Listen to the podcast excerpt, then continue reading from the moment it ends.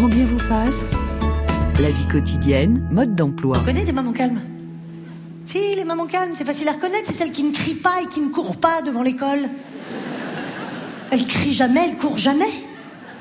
Putain, mais moi, c'est mes deux grands piliers d'éducation, crier, courir. J'ai construit ma vie là-dessus. Eh ben non, jamais. Bonjour Rebecca Chanclan, bienvenue. Bonjour Rebecca Chanclan, vous êtes euh, professeur de psychologie à l'université Lumière euh, Lyon 2. Euh, crier, courir, c'est également votre principe d'éducation comme Florence Foresti? Alors effectivement, en tant que parent, c'est c'est pas simple, surtout quand on a eu cinq enfants à la maison, on a beaucoup couru et un peu crié aussi. Alors Rebecca Shankland, qu'est-ce que l'éducation positive? L'éducation positive fortement liée à la psychologie positive? Oui, alors le terme éducation positive est très utilisé aujourd'hui. Il fait référence à une éducation qui favoriserait le bien-être et le développement optimal de l'enfant. Donc l'objectif, c'est vraiment de pouvoir offrir un contexte favorable au développement de l'enfant, ce qui repose notamment sur une éducation euh, non violente. Alors on parle des crimes, mais il y a aussi les violences éducatives mhm. ordinaires, euh, les fessées, les gifles, etc. Étant donné que les, les recherches aujourd'hui ont mis en évidence que ces violences éducatives ordinaires n'apportent pas de bénéfices en termes d'amélioration des comportements de l'enfant, mais au contraire vont ralentir finalement le développement d'une partie du cerveau, le cortex euh, orbitofrontal, qui est impliqué dans la régulation des comportements et des émotions. On voit que finalement ça a des effets contre-productifs et donc l'éducation positive cherche au contraire à essayer de favoriser ce développement en offrant un contexte qui permet de répondre au mieux aux besoins psychologiques de l'enfant, notamment le, besoin de sécurité et le besoin d'exploration, donc pour qu'il puisse développer ses compétences. Et les interventions euh, qui ont été développées dans les recherches en psychologie positive ont vraiment pour objectif de permettre euh, cette éducation dite positive, c'est-à-dire comment on peut travailler sur les différents déterminants du bien-être de l'enfant en offrant euh, un contexte euh, favorable et des interactions qui vont favoriser ce développement. Bonjour Héloïse Léreté. Bonjour. Vous êtes directrice de sciences humaines. Vous publiez en kiosque dans la collection Les Grands Dossiers euh, de sciences humaines un numéro consacré à l'éducation positive. Alors on parle d'éducation positive, de parentalité positive, d'autorité positive. De quoi parle-t-on exactement? C'est une bonne question parce qu'en fait ce, cet adjectif positif, il cache des, des sens assez divers et, et c'est un terme qui est plutôt euh, ambigu, ambivalent. Hmm. Il y a d'abord euh, ce que vient euh, ce que vient de dire très bien Rebecca Shankland, la référence à la psychologie positive. La psychologie positive, c'est un mouvement qui s'est développé à partir de la, fin des, des, années 1990 et avec l'idée qu'il fallait faire une révolution dans la psychologie, ne plus s'intéresser seulement à ce qui conditionne le malheur, la détresse, la dépression, le dysfonctionnement, mais aussi à ce qui conditionne le bien-être, l'épanouissement, la réussite. Donc l'éducation positive s'inspire de ce mouvement pour dire il faut mettre les besoins de l'enfant euh, et tout ce qui conditionne son épanouissement au centre de l'éducation. Ce sont d'abord euh, ces besoins effectivement de compétences, d'autonomie, euh, de proximité relationnelle aussi. Euh, mais ce mot positif, il fait aussi euh, référence à toute la galaxie, disons, positiviste. La mm. première fois qu'on voit d'ailleurs le terme d'éducation positive, c'est chez Rousseau, puis mm. chez Auguste Comte. Donc c'est l'idée d'asseoir l'éducation sur des savoirs, sur des connaissances fondées. Avec l'idée déjà qu'on peut un peu euh, questionner qu'il y aurait une science de l'éducation, mm. que l'éducation voilà, serait, serait objectivable par des grands, grands principes scientifiques, qu'elle serait un, un travail et qu'il faudrait se former pour être un bon parent. Donc elle promet quelque chose d'assez normatif, une bonne parentalité. Et puis il y a un troisième sens qui en découle euh, très directement en fait, c'est que positif c'est un c'est un c'est un adjectif de valeur. Euh, en mathématiques, ce qui n'est pas positif, c'est nul ou négatif.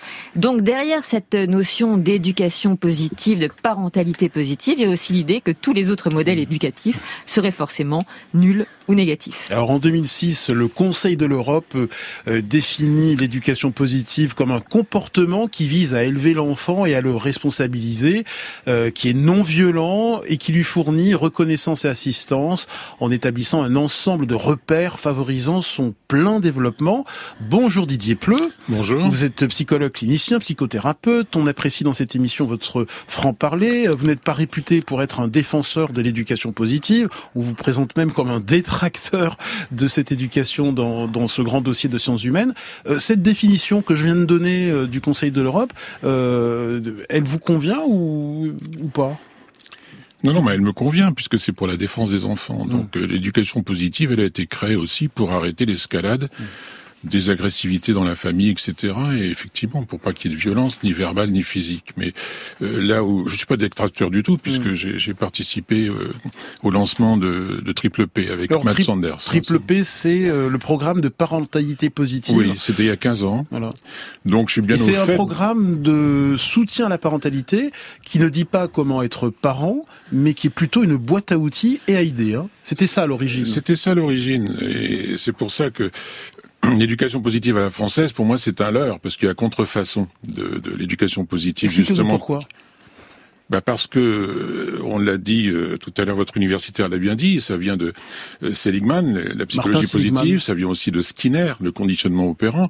C'était des, des- une création pour euh, se confronter à tout ce qui était Gordon, Dr Spock, qui était un peu le Dolto à l'américaine. C'était pour dire on ne veut plus d'une théorie sous-jacente qui serait la théorie psychanalytique. On veut que ce soit un apprentissage, la psychologie positive. On va apprendre à l'enfant l'empathie, on va lui apprendre des choses, mais en renforçant constamment le positif pour que ça ne l'emporte sur le négatif. En France, c'est devenu il y a une petite boîte à outils, il y a du bon sens, mais derrière, c'est la théorie de l'attachement. Il faut que votre enfant soit sécure, sinon déterminisme, il ira pas bien. Et puis ensuite, ce qu'on voit, tous les conseils qui sont donnés, ce sont que des conseils permissifs. Par exemple, dans l'éducation positive telle que je l'ai connue, quand un enfant fait une petite bêtise, on l'isole, on casse le lien. Dans l'éducation positive à la française, on garde l'attachement. Donc la maman fait un gros câlin et on appelle ça un renforcement négatif. Donc il y a une incompréhension et quand je lis des, les, les, les, grands conseils de notre grande prêtresse française, c'est exactement du dolto. Qui est-elle, cette grande Bah, prêtresse? Isabelle Filosa,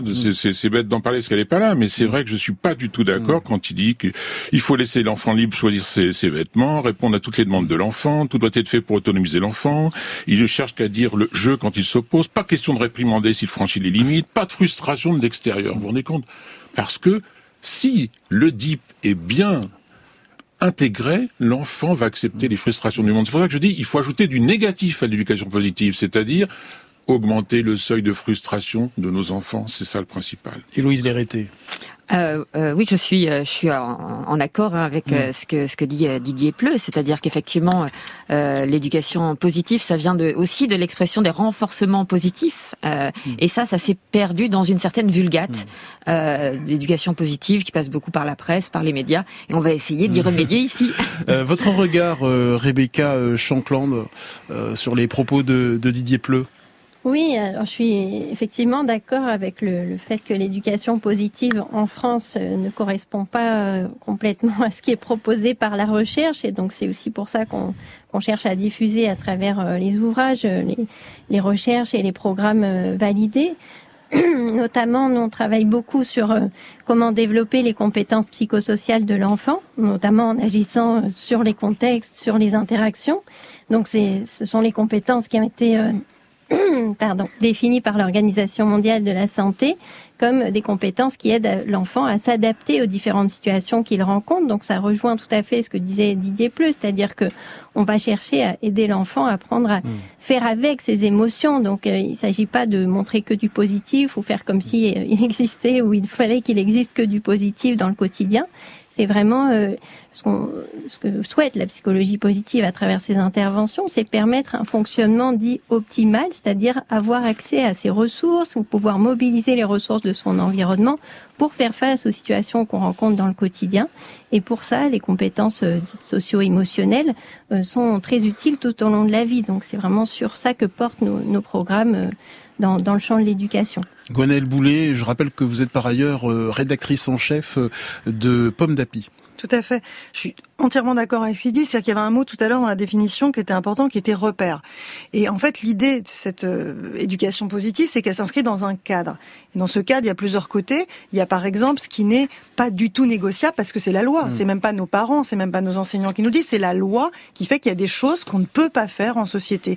Puis il y a des choses que d'autres euh, institutions mettent. Donc la famille va poser ses propres règles, l'école va poser ses règles, et on va être amené à respecter ces règles pour pouvoir vivre en société. Et puis Après, ensuite, seulement dans ce cadre, il y a des choses qu'on peut négocier. Il y a des choses qu'en tant qu'enfant, à tout âge, on peut faire un peu plus à sa sauce, euh, pour lesquelles on peut avoir des choix. Mais si on ne garde que ce côté-là, il n'y a plus de cadre. Le cadre n'existe pas. Donc ça, ça ne peut exister que parce que on est capable de répondre à un certain nombre aussi de limites, de structures dans le reste de la, de la vie en société. Didier Pleu. Non, non, là, là, je suis tout à fait d'accord, mais c'est vrai que il y, a, un grand romantisme dans l'éducation positive à la française parce que c'est que, je répète, si, si l'enfant est aimé, sécurisé, il va, il va se développer d'une façon euh, excellentissime. Mais, mais on ne tient jamais compte du principe de réalité. C'est-à-dire, je, je ne vois jamais le mot frustration dans nos livres d'éducation positive. C'est-à-dire, le mot frustration, c'est pas d'être méchant, c'est pas d'être euh, scélérat avec ses enfants, c'est quand est-ce qu'on apprend le sens de l'effort à l'enfant? Quand est-ce qu'on apprend le respect des autres? Quand est-ce qu'on apprend qu'il y a une autorité verticale dans la famille? C'est-à-dire le parent n'est pas l'horizontalité, alors qu'il l'est toujours dans les bouquins d'éducation positive. On négocie beaucoup. Non, le parent est au-dessus de l'enfant, pas pour le casser, pour lui apprendre le principe de réalité. Et je ne vois jamais ces apprentissages-là. J'ai l'impression que tout va se passer d'une façon sympathique, empathique, mais ça n'est pas la réalité. Alors c'est pour ça que je dis pas que c'est un monde de bisounours, éducation positive, mais c'est étrangement hors réalité parce que nos enfants maintenant n'ont pas besoin de valoriser l'estime de soi, ils ont ce qu'il faut. Il faut qu'ils apprennent plutôt le principe de réalité. Et l'estime de soi, c'est dangereux parce que c'est conditionnel. Ça veut dire il faut toujours que ce soit approuvé, reconnu pour exister. Nous, on parle d'acceptation inconditionnelle de soi. Tu es sans doute très bon, tu as des talents, mais tu as des déficits. C'est-à-dire, c'est ça la frustration. Tu as des déficits t'es un peu bavard, tu coupes la parole, dis donc, t'es pas très adroit, dis donc, est-ce que tu peux faire des choses? C'est pour ça qu'il faut nécessairement dans l'éducation déséquilibrer l'enfant. Moi, je suis piagécien, Jean Piaget. Accommodation sans déséquilibre, ça ne marche pas. Héloïse Léreté. Vous voyez pourquoi Didier Pleu fait partie de, de, des détracteurs de l'éducation positive. Alors, moi, je, voudrais dire quand même que dans l'éducation positive, il n'y a pas que Isabelle Filiosa que vous avez citée. En fait, il y a quand même beaucoup de beaucoup d'auteurs, euh, beaucoup de professionnels. Il y a des chercheurs. Euh, en fait, c'est une galaxie assez assez complexe avec euh, avec des, des figures différentes. Et moi, le mot frustration, je l'ai vu assez souvent, à vrai dire, en, en lisant les livres euh, d'éducation positive, de même que, que, que, le terme de sanction, qui n'est pas du tout hmm. absent hein, de, des travaux sur, sur l'éducation euh, positive, euh, avec l'idée évidemment que la, la, sanction doit être pro, euh, proportionnée à la, à la faute et qu'elle doit responsabiliser hmm. l'enfant. Euh, mais euh, je, je, vous trouve quand même un peu un peu dur, voilà, sur la, la, la, critique de, non, je suis pas dur et je vais être encore dur avec Isabelle Filiosa parce qu'elle a été mandatée par le gouvernement sous l'autorité de Boris Cyrulnik, psychanalyste, pour élaborer tout un programme pour les 1000 premiers mmh. jours, un programme national d'éducation. Mmh. C'est là que je suis virulent. Ça n'est pas normal que cette grande prêtresse qui dit beaucoup de choses incohérentes, c'est du doltoïsme New Age, soit mandatée par un gouvernement. Et Isabelle Filiosa euh, peut euh, évidemment euh, nous appeler pour répondre à Didier Pleu. Bonjour Nicolas Santolaria. Oui, bonjour. Chroniqueur parentologie au journal Le Monde, responsable du cahier Époque dans le même journal et auteur d'un essai hilarant que je recommande, Le théorème de la couche culotte, publié chez Anna Alors, euh, vous rappelez dans votre livre, Nicolas, euh, euh, que l'un des mantras de la parentalité positive, c'est « sur ton enfant, tu ne crieras point C'est ce qui différencie le père bienveillant qui ne dévie pas de sa trajectoire et le père réel que vous êtes, Nicolas Santolaria bah, c'est vrai que souvent, euh, devant l'école, on s'aperçoit qu'il y a un peu deux camps. Euh, il y a les, les parents qui hurlent et ceux qui, qui, qui, arrivent à parler calmement à leurs enfants. C'est vrai que ça que je trouve, c'est, peut-être un des aspects de l'éducation positive, euh, le fait que ça nous a amené à réfléchir justement au comportement qu'on pouvait avoir. On parlait tout à l'heure des violences éducatives ordinaires, des comportements en fait qu'on n'aurait pas forcément avec des adultes et qu'on se permet avec les, les enfants. Donc ça, c'est un, un, des aspects intéressants, je trouve. Mais par ailleurs, il y a, y a aussi un côté affichage Aujourd'hui, la parentalité, c'est un, moyen de se définir et de se faire valoir. Et c'est vrai que la, parentalité positive, c'est aussi un, moyen d'affichage qui est pas si éloigné, je trouve, euh, de la pensée managériale. Et euh, c'est pour ça qu'on voit aussi euh, émerger autant de livres, de stages, de podcasts il faut aussi comprendre que la parentalité positive, c'est aussi un, marché. Donc, mmh. euh, il y a un intérêt mercantile euh, à culpabiliser le parent euh, aujourd'hui. Et cet aspect, il est peut-être un petit peu plus critiquable, à mon sens. Qu'est-ce qui vous effraie le plus dans ce qui peut apparaître comme une tyrannie de la parentalité parfaite? Vous, vous revendiquez le fait que toute éducation digne de ce nom doit être en partie ratée. Ouais, bah, bah j'étais assez d'accord avec ce qui se disait tout à l'heure. Il faut qu'il y ait un apprentissage de la frustration. Euh, je, enfin, je sais pas, j'ai un exemple. J'ai assisté à une réunion une fois à l'école et euh, l'enseignante disait oui, bah, ne vous inquiétez pas si votre enfant a fait 15 fautes dans la dictée, que je lui ai mis très bien. Euh, c'est pour l'encourager. Je me dis, mais à partir de, ce moment-là, il y a plus, il y a plus véritablement de limites, il y a plus de cadre. Comment l'enfant va réussir à, à naviguer en fait là-dedans? Donc il y a une forme de gouvernement de la bonne humeur et de la gentillesse obligatoire euh, il y a la sociologue Eva Illouz qui parle de mm. l'apicratie. Mm. Donc quand on a un espèce de sentiment univoque, finalement, on perd la diversité des émotions, des sentiments. Il y a une forme de, de perte dans l'écologie des émotions. Et ça, c'est un petit peu les, le, le, risque qui va avec l'éducation positive, euh, à mon sens. Donc il y, y a effectivement une nécessité à frustrer l'enfant, euh, pas de manière, je dirais, sadique, mais à lui montrer que la réalité, elle est aussi faite de frustration elle est aussi faite de gens qui seront pas forcément empathiques avec lui et, euh, et de rapports humains qui seront pas forcément euh, gnangnang. Donc euh, c'est rendre service à son enfant en fait, de lui montrer cette diversité en fait qu'il aura ensuite à, à, vivre dans le futur. Excellent livre Apicratie que vous citiez d'Eva Illouz.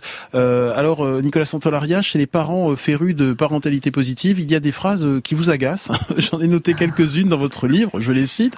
On l'a mis très tôt à la Drésienne, c'est pour ça qu'il a un bon équilibre, ou depuis qu'on l'a inscrit à une école Montessori, il ne fait plus de cauchemars la nuit.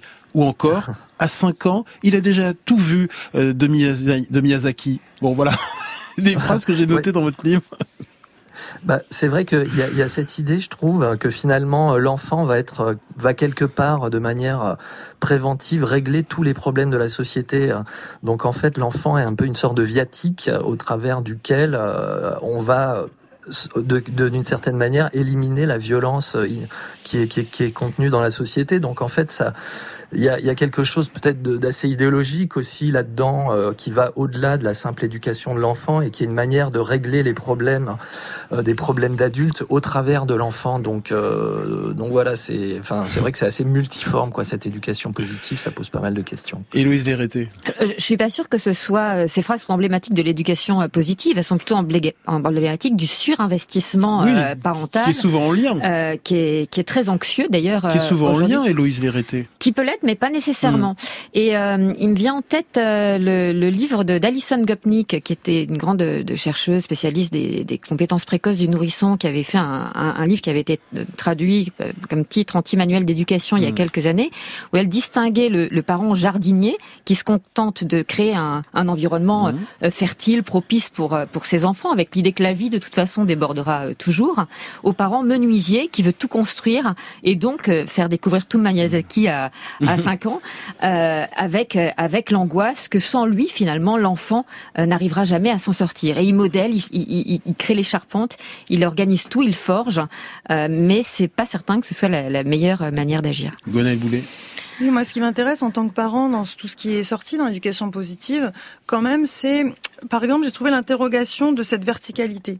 C'est-à-dire que je pense qu'on peut avoir un système vertical en famille, c'est-à-dire qu'il y a l'enfant, il y a le parent, mais c'est vrai que ça vient interroger quand même la forme d'autorité et la, la, nature de l'autorité qu'on exerce. Et moi, je vois en tant que parent, il y a des moments où quelque part, quand on a la flemme, on fait tomber une autorité radicale. Ça ne veut pas dire que notre enfant va être traumatisé, etc. Mais je trouve qu'il y a des choses intéressantes, en tout cas moi en tant que parent, qui sont venues interroger la nature de mon autorité, par exemple. Et ça, j'ai trouvé mm. que c'était intéressant. Non, tout à fait. Mais je crois qu'on ne peut pas élever un enfant si on est euh, au même niveau. Élever, ça veut dire l'amener vers quelque chose, vers une réalité que l'adulte connaît. Et puis là, je voudrais faire une parenthèse. Je vois tellement au cabinet de parents épuisés avec cette psychologie positive. Ils sont épuisés parce qu'il faut qu'ils contrôlent en permanence leurs émotions. Donc, il n'y a jamais de pétage de plomb. Il n'y a jamais une bonne colère de, d'un parent. C'est interdit, ça. Et comme nous disent les spécialistes, s'il y a émotion trop forte, c'est que vous n'avez pas réglé vos schémas infantiles. Donc, faut aller sur le divan. Oui, il y a toujours l'inconscient qui domine dans ces choses.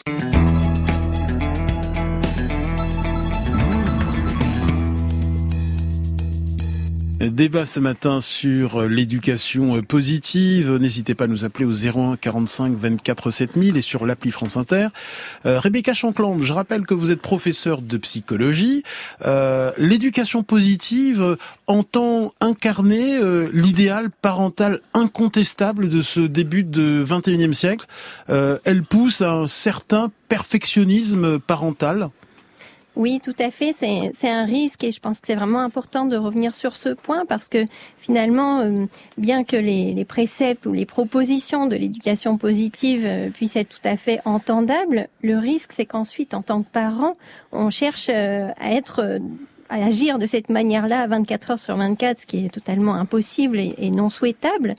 Euh, et je pense que c'est vraiment important de revenir sur cette question pour, euh, dans le cadre des programmes de soutien à la parentalité, en fait, on cherche vraiment à mettre l'accent sur l'idée selon laquelle ces propositions, c'est une forme de boussole qui peuvent nous aider à réfléchir différemment à nos choix en tant que parents, au, lieu de se dire euh, plus l'enfant a des difficultés à obéir, plus on va le punir et euh, voire utiliser des violences éducatives parce que vraiment il n'obéit pas assez. Eh bien, euh, si on s'appuie sur les recherches aujourd'hui, on se rend compte que euh, c'est pas une modalité pédagogique qui va être efficace. Donc, on peut aussi chercher d'autres solutions, trouver d'autres, faire d'autres choix. Et c'est compliqué pour les parents puisqu'on n'a pas eu soi-même ces modèles de rôle lorsqu'on était enfant.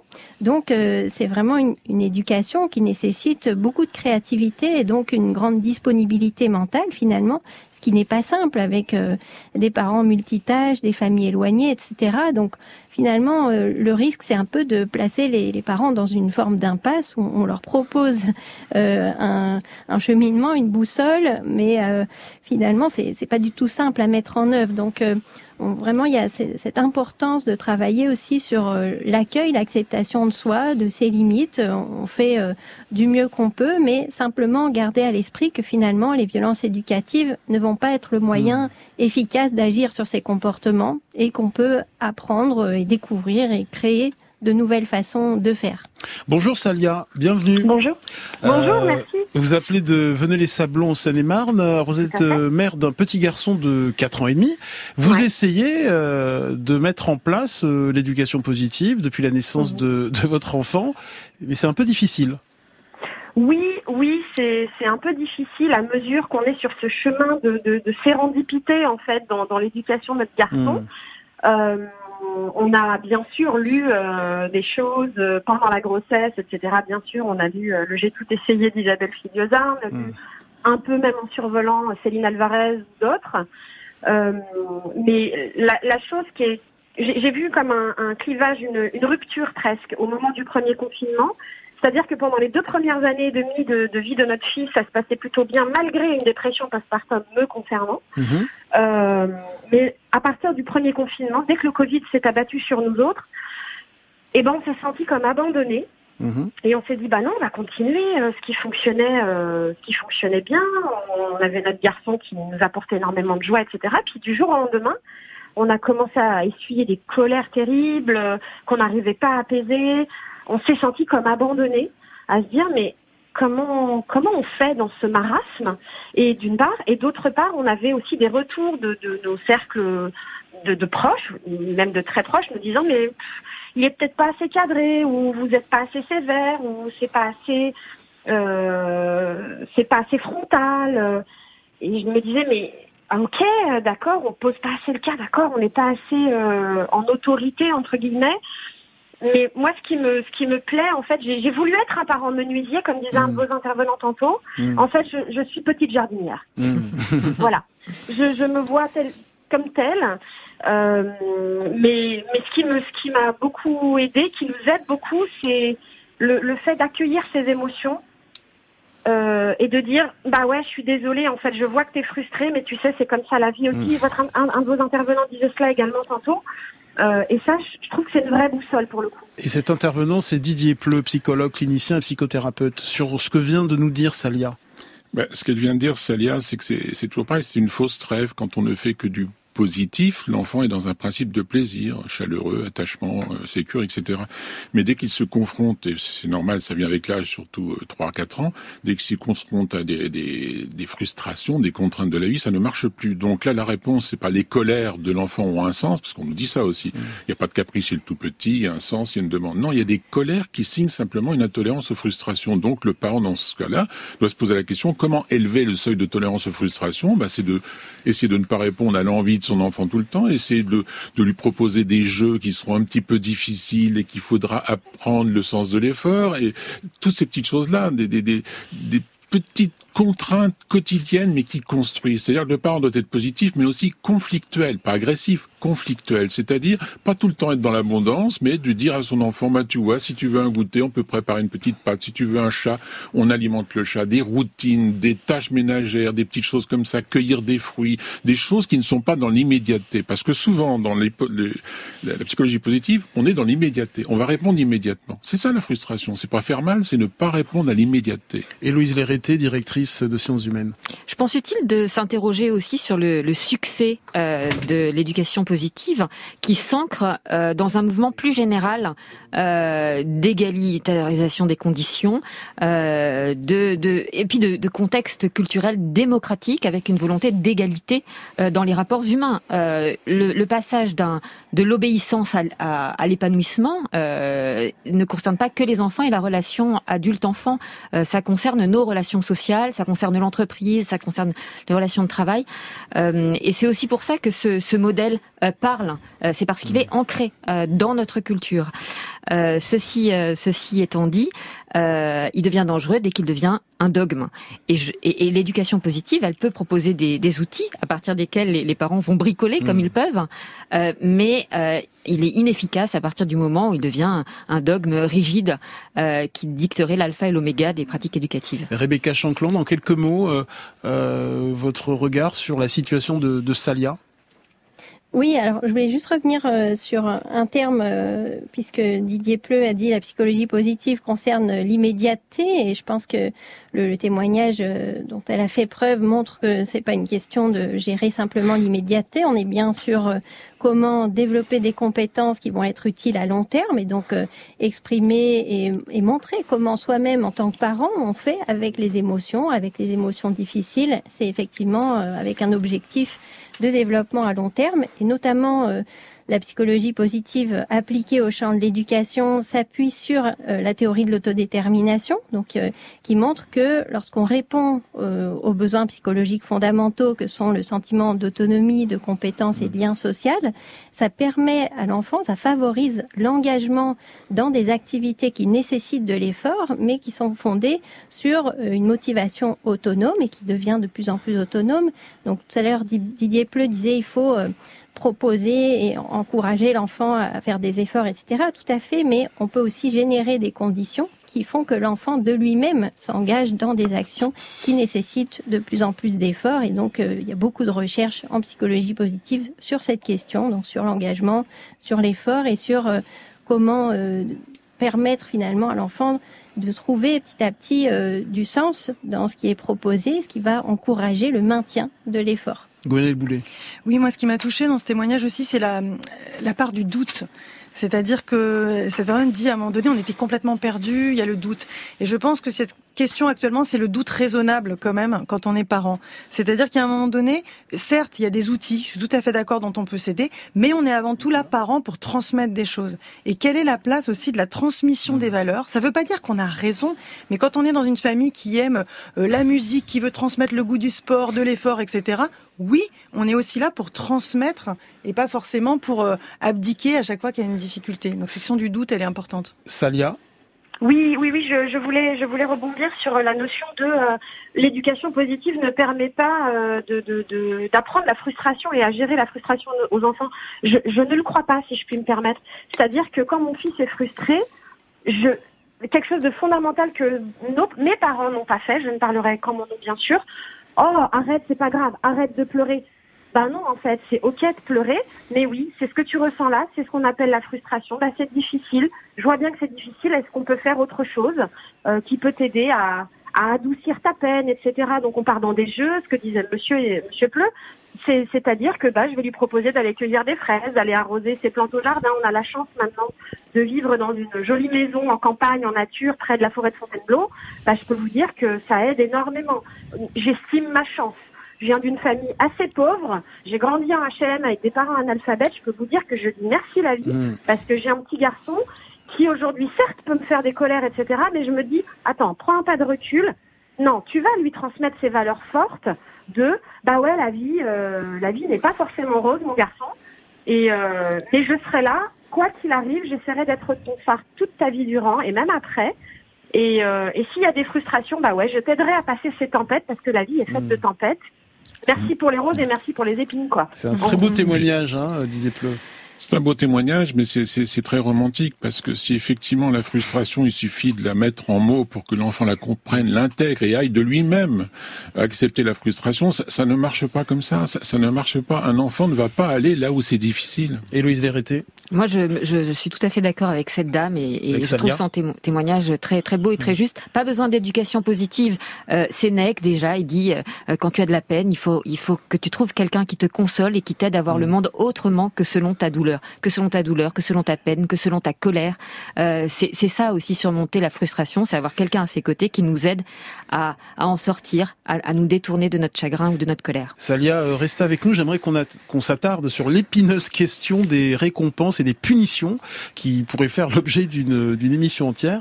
Euh, Héloïse pourquoi l'éducation positive bannit-elle a priori hein, euh, les punitions et les récompenses? Alors, euh, elle, elle ne les, elle ne les bannit pas euh, complètement. Alors, je ne veux pas parler au nom de l'éducation positive. Moi, je suis journaliste et je, je ne représente pas l'éducation positive que j'ai pas vocation à, à, à défendre. Ce qu'elle, ce qu'elle condamne, c'est, euh, on a évoqué le terme, les violences éducatives ordinaires. Bien sûr. Euh, et d'ailleurs, là aussi, hein, un terme assez flou. Euh, qui peut qui peut très vite virer au fourre-tout parce qu'on sait pas très bien où placer le, le curseur euh, qu'une fessée soit Mm. une violence ça tout le monde est d'accord mais euh, si je dis à mon enfant euh, euh, tu fais n'importe quoi est-ce que c'est une violence aussi Mm. Euh, il y en a qui considèrent que oui et à partir de là la- l'acte d'éduquer devient singulièrement compliqué Difficile. Tiens, Rebecca Shankland, sur euh, la place des, des punitions, euh, des sanctions euh, dans l'éducation positive qui apparaît euh, souvent comme une éducation euh, laxiste, pour le dire vite. Alors euh, peut-être que effectivement ça fait partie des, des particularités françaises parce que Mm. l'éducation positive euh, au niveau de la recherche ne bannit pas du tout euh, l'histoire des récompenses ou des sanctions. Euh, on retrouve cela dans des programmes de soutien à la parentalité, notamment euh, Triple P auquel euh, Didier Pleu a participé. On le retrouve dans Strengthening Families Program, qui est un programme qui est diffusé euh, en France. Et euh, il y a une quinzaine d'années, on avait, enfin, j'avais participé à, l'adaptation de ce programme en France euh, avec euh, l'INPES, donc aujourd'hui Santé publique France. Et on s'était, euh, on a été confronté à des freins très forts euh, auprès des professionnels et des parents sur cette question de la récompense. Euh, c'est-à-dire qu'ils étaient totalement allergiques à cette Hmm. idée euh, des récompenses, des sanctions. Et euh, pour eux, c'était trop proche euh, du conditionnement euh, pavlovien, etc. Donc, euh, c'était pas possible culturellement. Et euh, donc, ce sont des composantes qu'on a dû retirer du programme. Donc, on a fait une adaptation culturelle du programme SFP Mm. euh, tel qu'il est aujourd'hui proposé en France. Alors, il reste efficace. hein. Il y a eu d'autres évaluations, d'autres recherches sur le programme adapté. Donc, il reste efficace puisqu'il permet de, de travailler effectivement. C'est quoi sur ce les programme en quelques mots Donc, euh, ça s'appelle Strengthening Families En Program. Et c'est euh, développer les, les compétences euh, des familles. Mhm. Et l'objectif, donc il y a à la fois des séances euh, de parents en groupe, il y a des séances pour les enfants en groupe, et puis des séances parents-enfants, où on travaille sur l'interaction parents-enfants face à des situations euh, difficiles, récurrentes que les familles peuvent rencontrer dans leur quotidien. Donc à la fois à travers euh, euh, ben, des euh, des temps de parole où les parents peuvent exprimer leurs difficultés, euh, des dimensions euh, psychoéducatives, donc des apports de la recherche qui peuvent être euh, proposés, et puis des jeux de rôle où on s'entraîne à faire de différentes manières et voir comment on se sent quand on utilise différentes techniques ou différentes façons d'interagir pour pouvoir élargir la, la palette des comportements Mm. possibles en tant que parent et en tant qu'enfant.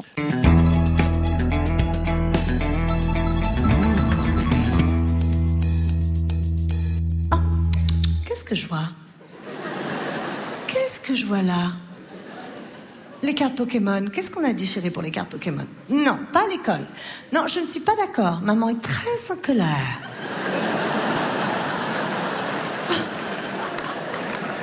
Je suis fâchée, je suis au bord de moi-même. Regarde, je tremble. Tu as trahi ma confiance, mon chéri, je suis très déçue. Non, une seconde. Je parle avec un adulte et je reviens à toi ensuite. Profite de ce moment pour réfléchir à ce qui vient de se produire, ok? Et on s'intéresse ce matin à l'éducation positive, cette éducation positive qui a donné naissance à la figure du parent zen, hein, constamment maître de ses nerfs. Euh, Nicolas Santolaria, je rappelle euh, que vous êtes le responsable de la rubrique euh, parentologie au monde. Ça vous parle évidemment ce type de parent Ouais, totalement, mais je n'arrive pas à être ce parent zen, définitivement. Et pourquoi? Parce que je me, je me rends compte qu'au-delà de, de l'idéal, euh, je, souvent je fais des, des, choses assez bas, comme du chantage, il arrive parfois de crier. Donc Sinon... euh, il y a une dimension un peu culpabilisante en ce qui me concerne au quotidien de cette éducation positive. Allez, au terme de, de cette émission, j'aimerais qu'on esquisse euh, les bienfaits et les inconvénients, évidemment à grands traits, de cette éducation positive. Héloïse Lérété, euh, directrice de, de sciences humaines ah, le grand bienfait, c'est de diminuer les violences euh, à l'intérieur de, de, la famille. C'est ça, c'est ça avant tout. Et puis ça aide euh, les parents aussi à, à, à, se renseigner sur sur leurs enfants, à mieux les comprendre, à mieux les connaître, à peut-être à mieux les accompagner, euh, et, et à, à, favoriser aussi leur créativité, mmh. pas seulement leur, leur, obéissance, et donc à, produire des adultes plus plus créatifs. Inconvénients? Les inconvénients, euh, l'éducation positive promeut largement une parentalité chimérique, mmh. euh, inaccessible, euh, où les parents finalement se surinvestissent et s'épuisent. Or, on sait qu'un burn-out parental est à la source de maltraitance chez les enfants, donc ça peut complètement se renverser. Euh, et puis, euh, ça peut aussi euh, produire des, des, adultes pas seulement euh, créatifs, mais aussi égoïstes, mmh. euh, qui ne savent plus s'intéresser aux besoins des autres, parce qu'on s'est trop centré sur leurs propres besoins. Et ça, ça parle à Didier Pleu, psychologue clinicien. Oui, oui c'est tous les excès que je dénonce. Mmh. Un enfant peut devenir roi parce qu'on l'a trop survalorisé, on l'a mmh. trop surprotégé, on l'a trop surcommuniqué, etc. Donc, est-ce qu'on peut avoir une synthèse heureuse entre ce qui est bon dans l'approche positive et aussi être un parent en autorité, c'est-à-dire conflictuel, transmetteur, déséquilibré etc. Les deux? Rebecca Shankland, pour euh, conclure, professeur de psychologie. Oui, pour compléter euh, peut-être sur les bienfaits possibles de cette éducation positive, euh, un certain nombre de recherches montrent aujourd'hui les effets sur le développement des compétences socio-émotionnelles de ces programmes. Et juste pour revenir sur un point qui a été nommé, qui, qui rejoint le témoignage également qui a été proposé, euh, Didier Pleu avait mentionné le fait que l'accueil des émotions de l'enfant ne serait pas suffisant pour contribuer à ce développement des compétences socio-émotionnelles. Or, les recherches montrent précisément que lorsqu'on on étudie de manière longitudinale, on suit les mm. familles, on compare euh, les parents qui euh, n'ont pas été, n'avaient pas l'habitude d'accueillir les émotions de l'enfant, étaient plutôt dans ce discours c'est rien, arrête de pleurer, arrête ton caprice, etc. Eh bien, ces enfants-là avaient moins développé leurs compétences socio-émotionnelle. Donc je pense que ça mm. c'est vraiment un des points forts. Et puis les limites, je rejoins tout à fait ce qui a été dit, euh, euh l'exigence, le, le, risque en fait, c'est vraiment cette exigence très élevée qui pèse sur les parents et qui peut augmenter la charge mentale, voire le burn-out, donc avec des effets contre-productifs. Et c'est la raison pour laquelle aujourd'hui euh, on s'intéresse à, à, la mm. bienveillance envers soi en tant que parent. Merci beaucoup euh, Rebecca Shankland. Euh, on peut lire votre interview dans les grands dossiers de sciences humaines. je le recommande, consacré à l'éducation positive. N'hésitez pas à vous abonner à cette excellente revue euh, Questions humaines. Il est essentiel de soutenir la presse de qualité en ce moment. Merci beaucoup Didier Pleu. La nouvelle édition de votre livre De l'enfant roi à l'enfant tyran est publiée chez Odile Jacob. Nicolas Santolaria, merci. N'hésitez pas à lire le théorème de la couche culotte chez Anna Mosa. Grand bien vous fasse est un podcast France Inter.